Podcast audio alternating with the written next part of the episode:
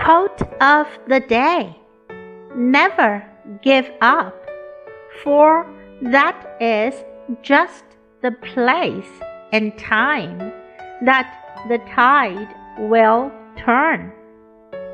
By Harriet Beecher Stowe. 永远不要放弃，因为正是在此时此地，事情会有转机。 Never give up, for that is just the place and time that the tide will turn. Word of the day tide 潮潮汐趋势动向 tide